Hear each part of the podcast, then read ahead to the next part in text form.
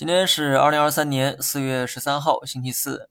科创五零指数崩了，芯片也迎来了大跌。对于芯片板块，我分析过无数遍了哈。昨天还在强调，短期要按照调整去看。但人在巨大的涨幅面前，往往会失去理智。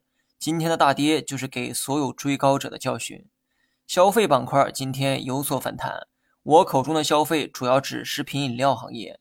如果连食品饮料都分不清的话，那你就当我说的是白酒哈。毕竟消费的信仰全在白酒股身上。白酒等消费虽有所反弹，但我对白酒的观点始终维持中性偏谨慎。今天的上涨得益于芯片的下跌。因为消费和科技存在跷跷板效应，目前看消费的估值仍旧偏高，宏观的消费数据也不太理想。从数据来看，老百姓的消费普遍倾向于低价消费，而白酒的价值全在高端两个字。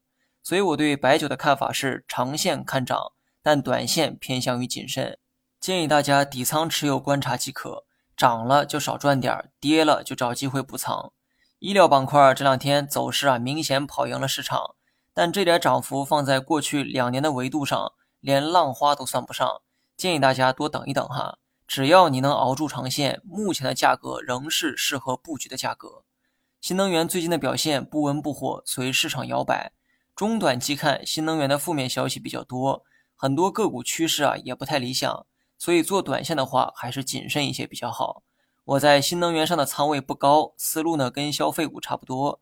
涨了就少赚一点，跌了就找机会补仓。但新能源和消费有一点不同，那就是估值。